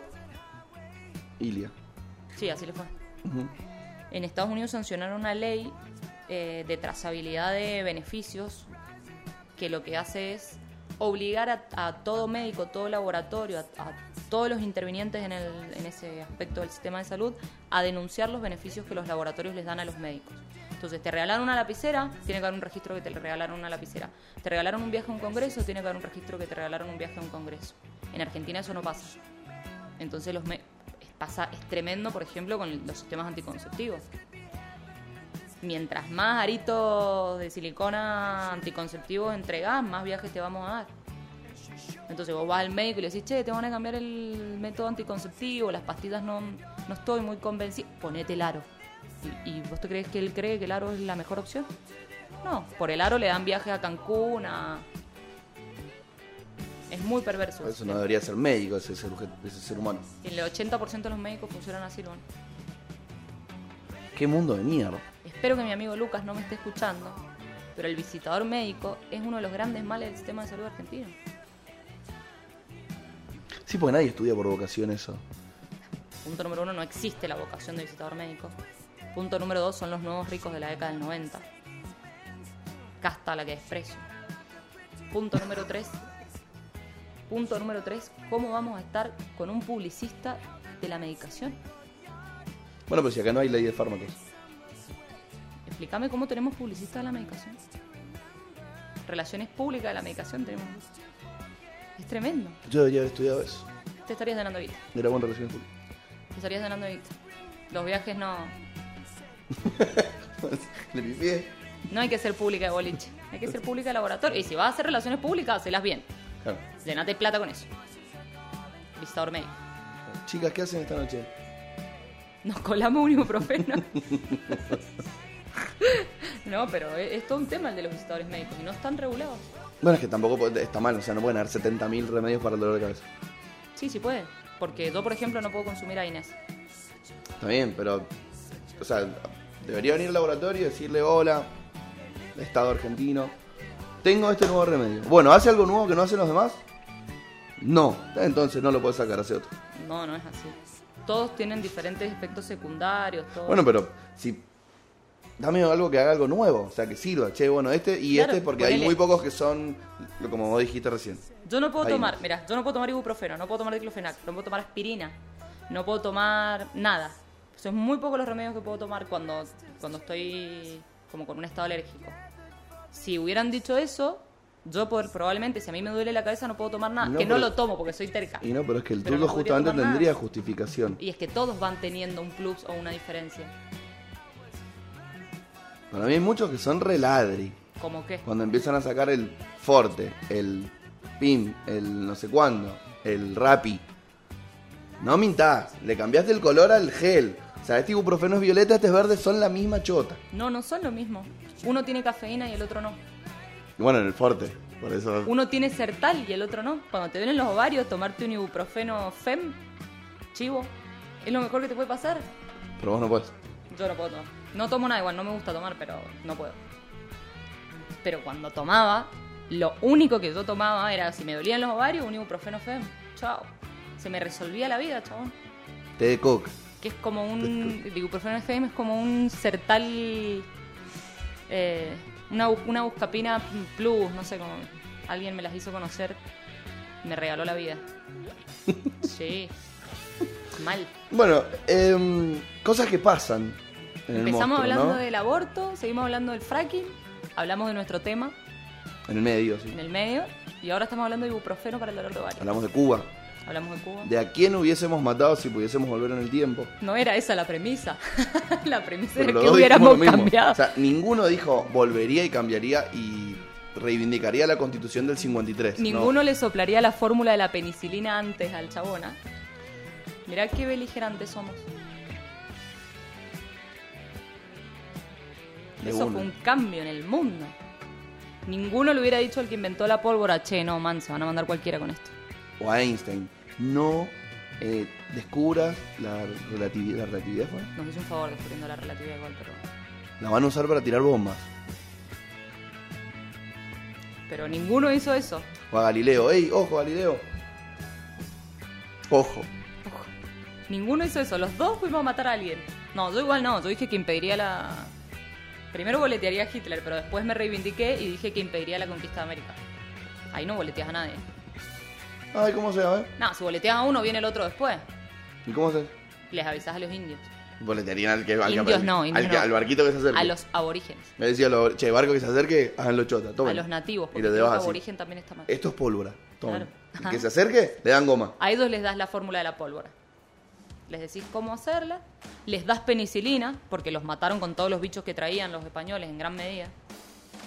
¿Sabías eso? Sí. Cómo diezmaron a la población. En gran medida fue así. Les das penicilina. Mira cómo te uní todos los cambios en cinco minutos. Listo. Una bazooka y chao. Sería divertido viajar en el tiempo con una valijita y decir, tomen, para ustedes pólvora. Loco, ¿no has visto mm, el. Ministerio del Tiempo? No. ¿No has visto el Ministerio del Tiempo? Una serie espectacular española en el que existe el Ministerio del Tiempo, que tiene agentes, entre ellos Velázquez, que es agente del Ministerio del Tiempo, el pintor. Y el objetivo es que eh, eso, el ministerio lo que cree es que no se debe alterar el curso de lo que pasó. Entonces se tienen que encargar de que permanezca así. Y sus agentes van viajando en el tiempo para lograr que esos cambios que quizás se producen y que destruyen todo después no ocurran. ¿En qué plataforma? Netflix. Ver. pero muy buena. Después se puso medio chota porque se llevaron uno de los personajes principales a otra serie que fue malísima y mm, decayó un poco y la cancelaron. Pero las primeras dos temporadas, aparte la actriz es hermosa. ¿Qué lunes, no? Te vas, te vas con series recomendadas. Dos series. Te vas pensando a quién boletearías si pudieras volver en el tiempo, si fueras Hermione y tuvieras el relojito. Imagínate si te equivocás y volvés antes de que hayan inventado el relojito, después no podés volver. No creo que eso ocurriera porque vos lo llevas en la mano. Y bueno, pero no hay como una paradoja temporal, ¿viste? No, Cuando le dice no. el doctor, el doctor no, no, el profesor, a Marty. Ojo, Marty. No, si no, no podrías viajar en el tiempo directamente. Si vos inventás la máquina del tiempo hoy, no podés viajar al pasado. Porque viajás a un momento en el que todavía no la inventaron. Imagínate, te falta un fusible en el pasado, cagaste. ¿Y no viste Dark? No, Luan, ¿qué Es haces con tu vida? En Dark le- no voy a spoilearle nada a nadie, pero por ahí va. Bueno, Tienen un problema similar. yo tengo que ver dos series. Tres. Tres. Empezar por The Man de High Castle igual. En Amazon. Sí, voy por la Bueno, cuarta en, en, en, en Amazon hay una de un abogado que se llama Goliath, que está buena, y en la tercera temporada tiene que ver con esto de California y el agua. ¿Sí? Sí. La voy a ver. Estoy, estoy en un periodo de insomnio, entonces estoy consumiendo muchas series. No estás leyendo tanto. Tengo un problema. A mí, el- a mí ver tele me da sueño. Leer no. Entonces yo veo tele, empiezo, viste, como a pac, pac, se me va apagando la tele y flaqueo y me duermo. El libro no, el libro me entusiasma y tiqui tiqui, se me pueden hacer las 6 de la mañana y lo sigo leyendo. Qué suerte. No es, eh, no, no, no, no es una suerte. O sea, el otro día tenés que ir a laburar, boludo. Sí, bueno. Pero qué bueno. A Sí, mí no. realmente no. Leer No es sé. algo que yo tengo que, salvo los fines de semana, es algo que tiene que estar... mm, sé que tengo que leer hasta las 12. Un ratito, así como... Si no, me, me cebo, boludo, me cebo mal. No Estoy me- leyendo algo que me entretiene. No me pasa eso desde Harry Potter o Señor Y de la los primera Anillos. vez que me pasó fue con Harry Potter. Y ahí mi mamá descubrió que yo tenía un problema. Yo me leí un libro entero, así, lo empecé a leer y hasta que no lo terminé no dejé de leerlo. ¿Tú hacías en un eso? día. Yo hacía eso, pero lo hacía de noche. Entonces al otro día mi mamá tenía que mandar a la escuela semidormida. Al principio no me mandaba, yo dormía a la mañana, a la noche volvía a repetir la gracia, hasta que descubrió que no, que me tenía que mandar igual. Eh, igual qué bueno, ¿no? Como diciendo, no es, te quedaste toda la noche jugando a la Play. No. ¿Cómo decir? ¿En serio me vas a retar? O sea, me quedé toda la noche leyendo. Eh. Que es por lo que me pagan por hacer en las mañanas. En un lugar donde me dicen que Sarmiento era bueno. Y que hay que festejar el Día de la Raza. Es que en mi casa teníamos un family, un no sé qué era, un Mario Bros. Y yo me crié entre adultos. Mi hermana me lleva 13 años y mi mamá es mi mamá. Eh, y se peleaban conmigo por el jueguito. Entonces, quedarme toda la noche con el jueguito era imposible, pues se quedaban ellas. Y nadie se peleaba por leer. Era Y como- libros hay muchos. Claro. Jueguito y tele había uno solo. Entonces, no, nunca me dejaron trasnochar con el jueguito. El domingo a la mañana, yo que soy muy soy madrugadora, el domingo a la mañana era mi momento del jueguito a solas. Yo me levantaba a las 6 a.m., paz, prendía la tele y me enviciaba hasta las 4 de la tarde que recién aparecía la gente en mi casa. A despertarse. Qué maravilloso. Bueno, 11 y 24 de la mañana de este Nos lunes. hemos pasado. 14, sí, de este lunes 14 de diciembre. Quedan dos lunes para terminar el año. Espero que tengamos que hablar del aborto, Aborto. que sea una noticia hablar del aborto. ¿Cuándo es senadores? ¿El 29? Creo que sí. Re piola igual, ¿no? Con los cristianos. Fue como, che, Y porque una, una senadora pidió que se votara después de Reyes, ¿no la escuchaste? no voten el 25 porque... ¿No escuchaste la que pidió que fuera después de Reyes? Sí. Porque era una, of- una ofensa para los católicos. Y genia la que nos dijo que teníamos que sacar a Dios de la Constitución. Resinovsky, o algo así se llama. Que a veces se quejó porque dice que le dicen gorda. Mal ahí, mal decirle hubo- gorda. hubo una en la mal que... la gordofobia, ¿eh? Sí, sí, es- eso está mal, es indiscutido, sea el partido que sea. Creo que en el único lugar donde se puede usar gordo es la cancha, No, para el jugador, es divertido. hay gordos que corren, ¿eh? Sí, hay gordos son buenísimos. Eh, no, a mí no, me no. divertía mucho cuando me, me gritaban gordo cuando jugaba al hockey. Ah, ¿ya eres gordo? No, no era gordo. Entonces. Pero era como cuando era, era como agraviante, ¿me ¿entendés? Dale, gordo, mueve las tetas, me decían. Yo era como, "Ey, No, no, no. soy defensor, no corro mucho. No me gusta, no me gusta, quizás porque me toca una célula sensible ahí, porque yo soy medio gordita. No me gusta el insulto gordo. No, no, no es un insulto. Que, que lo usen como insulto. No, no, no, estamos de Ese acuerdo. es el problema, que se utiliza como insulto. Sí. Sí, soy gordo igual, o sea, y está mal, está mal. está muy mal. Está muy mal. En la El- cancha también, sobre el- todo en la cancha. El, el único eh, insulto que para mí no fue un insulto que le dijeron a esta diputada fue cuando le dijeron dinosauria. A mí me Ah, de por decirle, mira, no te lo dijeron por gorda, ¿eh? Te lo dijeron por cómo pensás. Por supuesto. Porque las manitos así no las tenés, en forma dinosaurio tampoco, te lo dijeron por tu ideología. El resto sí están mal. Sí, no, el gordo. Yo una vez me burlé, por ejemplo, de Bullrich por su problema con el alcohol. No me burlé, hice una publicación al respecto cuando salió toda despeinada. Fue medio burlesca. Y alguien me cuadró, loco, y me dijo, che, te estás burlando de una persona que tiene una adicción. Sí, sí, tampoco Y dije, ¿cuánta razón, Mica? Creo que fue la Mica Oliveros. Dije, ¿cuánta razón? Me, me- No pude decir nada. Mira que a mí me encanta, yo siempre tengo algo para contestar. Y me dejó con la boca cerrada. Y ese día aprendí que, en- que a los de los políticos tampoco hay que burlarse por esas cosas. Podemos discutir su idoneidad, ojo. ¿De qué sí nos podemos burlar? No, no, no hay que burlarse de la gente. Bueno, esa puta. Qué rápido me terminaste la conversación. No hay que burlarse. Te repito, podemos discutir la idoneidad. Pero, por ejemplo, un ¿Es apodo... idónea una persona alcohólica? No, no. Pero, una, pero un apodo amistoso. Y Con- que si es amistoso no es burlesco. Pero con un amigo, por ejemplo, yo tengo un amigo que mide menos que yo. Le decimos enano. Y pero es que él no lo No es- nos burlamos por enano. Y que no te estás burlando, es una característica. Es enana esa persona. Ah. O al gordo que le dicen gordo. Gordo, yo, yo. El gordo, vos, vos, vos sos el gordo Luan. Claro. El gordo es gordo y no te estás burlando. Estás describiendo alguna cuestión física de esa persona. O sea, si lo digo como un adjetivo bueno, vale. El problema es que vos creas que está mal ese adjetivo. Que vos creas que es, que es malo. Claro. Que vos le digas gordo queriendo ofenderlo. Sí, soy gordo. ¿Y cuál es? O sea, ¿cuál es el problema que tú seas gordo? O, O sea que que seas a- chueco o enano. O... O sea, o sea que a Bullrich, si podemos. Si es bueno, si es en buena, en buena ley. Y es que sacar a reducir, ya, sacar a reducir la, la adicción de una persona me parece que es complejo. ¿Estamos seguros de que le pasa eso a Bullrich? No, por supuesto que no. Ah, Pero se sospecha. yo no te puedo decir que estamos seguros porque soy abogada y A mí me parece un personaje digno de análisis. yo creo que alguien como Bullrich solo puede existir en Argentina o en Estados Unidos. Pero, viste que O en Brasil. Para mí era un agente real ¿De quién? de la derecha infiltrado. Sí, de, puede de ser. los militares en el peronismo.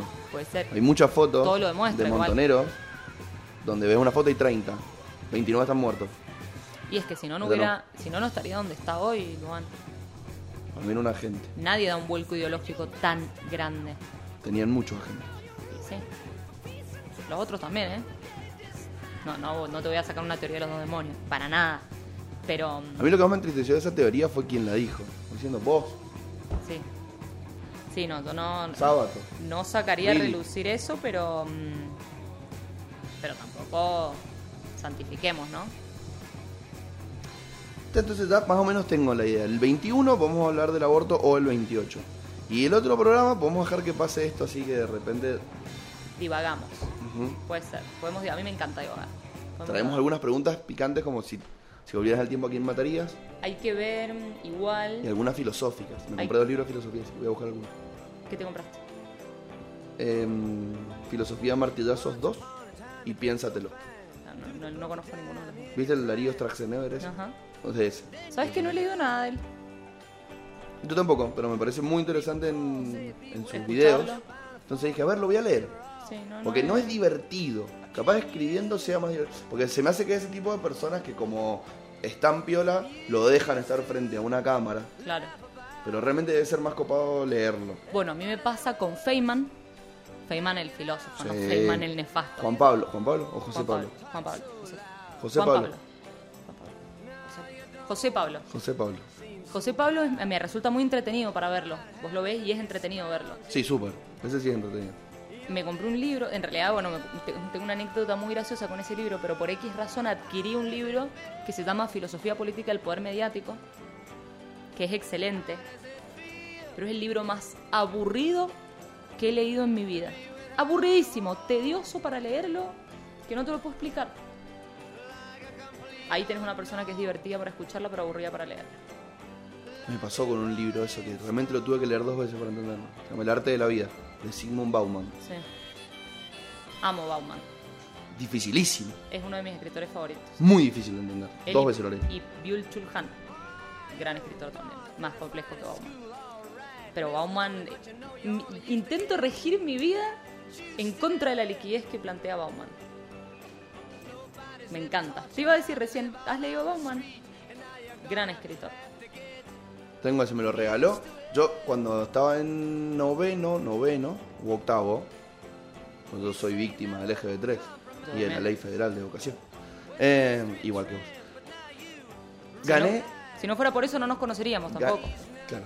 Gané acá con un ensayo mi lugar en la participación de la una competencia, no me acuerdo cómo se llamaba, de filosofía a nivel argentino. Mi, mi presentación acá fue sobre la dictadura. Y la gané porque la supe defender muy bien, porque realmente había escrito, era una pija lo que había escrito, o sea, era súper histórico, tenía cero de preguntas filosóficas, pero le gané a los demás porque era más elocuente. Sos elocuente. Y llegué a Tucumán, a la Facultad de Filosofía de Tucumán, ¿Con el DAD hiciste eso? con el DAP. Llegué a la Facultad de Filosofía en Tucumán, me acompañó, que encima fue muy gracioso, porque fue como, le levantan el teléfono, hola Darío, el director me detestaba, A y yo a él, porque encima todo era muy, si, si yo hubiera sido peronista de esa época, nos hubiéramos llevado muy bien, porque tenía general en su despacho. Pero él era el tío del, del Juancito y el Simón, los, los, los cantantes. Y de los asados lo trataba como uno más. Y en el colegio también. El chabón le daba por los huevos, porque era recontra. Era, era Súper facho. Ajá. Y entonces le molestaba. Y lo- levantan el teléfono, ahora sí, mirá que tenemos el pibe que hay que mandar a Tucumán, que ganó Coso. Estaría bueno que venga con un directivo. ¿Con quién es? Luan Fernández, ni en pedo. Nadie quería ir conmigo. Te lo juro. No quería ir nadie conmigo. No me acuerdo el nombre ahora, pero había un como asesor del cole, Un pedagogo, acordate, teníamos el, era pelado. el SAOP. Sí. Era, era pelado, medio gordito y usaba lentes. No me acuerdo el nombre. Le voy a mi mamá y mi papá que me digan. Y dijo, yo lo acompaño al lunes. Bien por él. Muy bien, si no te no hubiera ido. Qué desastre. O me hubieran dicho no, no. Y mandaban al segundo con alguien, que si la querían seguro. que Le tendrías que haber pedido a la Bibi que te acompañara. No la tenía en el dato. Ah, la tuviste en el Yo cubo. la vi fue a la tarde, era el profe de la tarde, creo. De la mañana. al. Y. Y me acompañó. Y fuimos en Bondi a Tucumán. Good viaje. Llegué allá, me encontré con gente re hippie, re loca. Dije, no, qué bueno. Último. O sea, todos venían con sus ponencias y eran como. ¡Wow! Imagínate que le dije, no me acuerdo nombre, le dije, che, lo mío es una pija. ¿Qué hago? Y me dice, bueno, ponete a leer y mejorala. Mejorala por lo menos. Dale a leyeron. O sea, eso no lo puedes cambiar. Pero mejorar la exposición para que tenga una mención por algo. Nada, último, perdí. No importa. No había nadie tan allá, chiquito ¿eh? como eran todos universitarios. Yo era el único Ah, que era Muy bien. de primaria o de ahí. Y a la vuelta me regaló ese libro. Dijo, toma. Lo leí ahí, no lo entendí. Lo leí de vuelta. Tampoco lo entendí y lo leí hace poco y lo. Te iba a decir que leer Bauman con 13 años es inentendible. Yo me enamoré de Bauman ya en mi década de los 20. Ahí lo conocí. Te diría unos 7 años atrás. Por ejemplo, yo quiero leer de política, tengo un montón de autores copados para leer sin leer partidariamente. Filosofía, idem, y así. Si quisiera leer sobre derecho, sin leer leyes, o sea, no quiero comprarme el código Te civil. podrías leer comercial. filosofía del derecho. Filosofía del derecho. Y claro, es un poco más entretenido. Porque si no, caes en leer derecho. O sea, caer no leyes, pero leer el estudio de las leyes, que es un poco aburrido. Pero si, estudia- si lees filosofía del derecho o sociología del derecho, es mucho más entretenido. Por Ahí ejemplo, es donde podés ir. Muchos autores tienen buenos libros al respecto. Eh, por ejemplo, mm, qué sé yo, Bonino muy bueno. Pero son autores que nadie conoce porque es un tema. Esto yo lo hablo mucho. El derecho es un tema que a la, Zaffaroni también tiene buenos libros que no necesariamente miran el derecho, así las leyes tan, tan estructuradamente, ¿no? Pero el derecho es algo que, que a la gente no le interesa más allá de lo mediático. Nadie se pone a estudiar por qué no conviene bajarle la imputabilidad. Bueno, pero es que eso no es algo solamente inherente al derecho, es inherente a la sociología. Por eso es sociología del derecho. O política criminal. Nadie se pone a leer eso. Es, eso es lo que puede resultar interesante para un, para un lego del derecho, para vos, para, no sé, para alguien que no es abogado. Y no lo hacen. El año que viene vamos a hacer algo con el Negro Pérez. Queremos hacer algo con el Negro Pérez. Te invito. Cuando vuelva a la luz la, la vamos a invitar también. Tenemos ganas de agarrar boleta por boleta. No tiene nada que ver con lo que estamos hablando. Pero Y ver qué votó cada uno, ¿no? sí. Y decir, bueno, esta es la boleta de el FIT. Este y contar un poco de cada uno. Me parece fantástico. Copado, ¿no? Yo creo que hay que eliminar las boletas sábanas igual. Sería bueno votar con lapicito. Sí. Sí. Yo a la Sagasti no la vuelvo a votar. Eh, la presidenta del PJ. La pifió, man. La pifió. Va a tener que reivindicarse antes de que ¿Y eso cómo ocurra. haces en medio término? No voto. Directamente. Voto ¿Se puede cortar la boleta de medio término? No. No enteras. ¿No puedo votar, por ejemplo, estos diputados, estos senadores y estos concejales? Sí, sí, sí. Pero vos, pero vos ya votás, esa, ya votás esa lista de diputados o esa lista de senadores. Ah, bueno, pero si la novela para senadora, corto la Anabel y voto a los diputados, por ejemplo. Podés, creo que podés.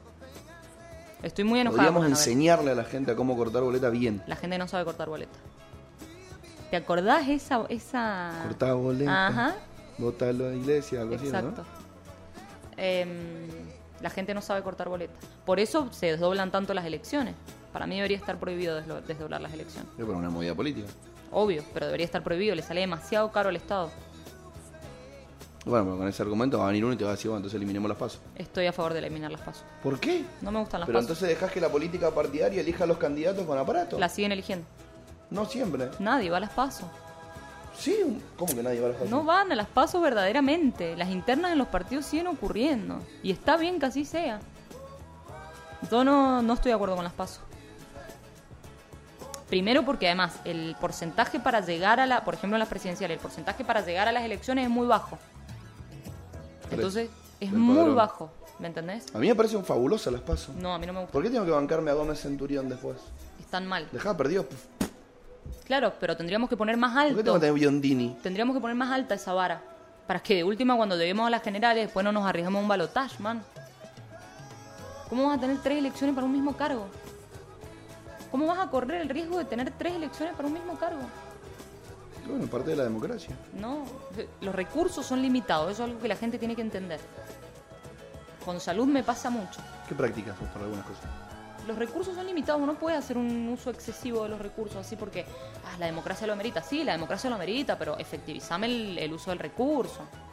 No, no me hagas tres elecciones. Y en- ni hablar si vivía en Mendoza y, y está Cornejo. O sea, que si, si es por Cornejo, elige por un lado gobernador y por el otro lado vice. Si fuera por él, si él lo pudiera decidir así. Decime si no. No podés. ¿Por qué no usamos esa plata para otra cosa? Eso también es democracia. Vos. Buena postura. Sí, no, no, no estoy de acuerdo con las pasos, menos como están implementadas. No me parecen. Para mí, de las mejores conquitas eh, del gobierno No, no. de la jefa. Porque además, ellos mismos después no la usan bien. No van con todos sus candidatos a la, a la, a la paso, no, no me gusta. A mí las, las pasos no me gustan. Gracias a las pasos, Nicolás del Caño le ganó a Altamira. Para lo que ha servido del caño. Pero sacó un baluarte que estaba obsoleto. Y él va por el mismo camino, ¿eh? Bueno, déjalo, que recorra un poquito más. O Yo estoy indignada con el caño. Con el aliade. De la ley de feministas. Eh, estoy muy indignada con él. Me parece un pelotudo. Yo compartí un par de años en la facultad con él. ¿No te parece un pelotudo? A ver, tan pelotudo no es porque siendo de la izquierda llegó donde llegó, ¿no? Pero Mi problema con, La pifia. Mi problema con la izquierda es lo mismo que me pasa con los influencers. De la otra vuelta hice catarsis y le escribí a Maratea. Le puse loco, te sigue mucha gente. De vez en cuando hace alguna buena. ¿Entendés? Capaz si mañana decís, che, sean buenos, hay algún pelotudo de 15 años que empieza a pensar que, hay que que está bueno. gracias a vos. No me clavó ni el visto, Maratea. Bueno, con Del Caño lo mismo, es como, che, loco, está re bueno, ustedes son, dentro de todo, de los más honestos, de los que más ideales tienen, de los que están en política por vocación. Podés no decir en las próximas no al pago de la deuda externa porque no te lo banca nadie. No sé, no podemos no pagarla, como país tenemos que pagarla, hacer una auditoría con mucho correa de última. No seas tan pelotudo. Puede ser, también le diría eso, si me escuchara. Ahora, Nico, no seas tan choto. Nico, espero que me estés escuchando y no seas tan choto. Sí, no, no, para mí Porque después hay gente muy copada. Es que para mí los grandes Vilma pen- Ripoll. los grandes pensadores son de izquierda. Eh, dentro de lo que ¿Cómo do- se llama este? que Eh, Zamora. Gran dirigente izquierda. Para, ¿qué opinas de mm, nada que ver con, bueno, no, no es que nada que ver con la izquierda, pero de ay, se me fue el nombre. Bueno, No lo puedo creer. al diccionario y dibujalo. Al aire. No importa, dame voy a acordar y te lo voy a decir. un dirigente, Sí, este porteño pero es pe- peronista, Santoro. de Santoro. ¿Qué Habría que Santoro? Santoro. Amo a Santoro. Sí, sí, ahora es mi nuevo. Me, me haría una ¿Tu remera. nuevo ídolo? Bien, el mío Sí. también. Creo que Sí, es muy. A mí me gustan ese tipo de personajes. lo están intentando, están intentando que sea el nuevo ídolo para mí. Me gustan ese tipo de personajes. Como Aníbal Fernández, que levantan la voz un poco. No me parece lo correcto, Yo creo que Santoro, pero de levanta la voz. Es medio machirulo en eso. A mí Aníbal, a mí Aníbal Fernández me gusta.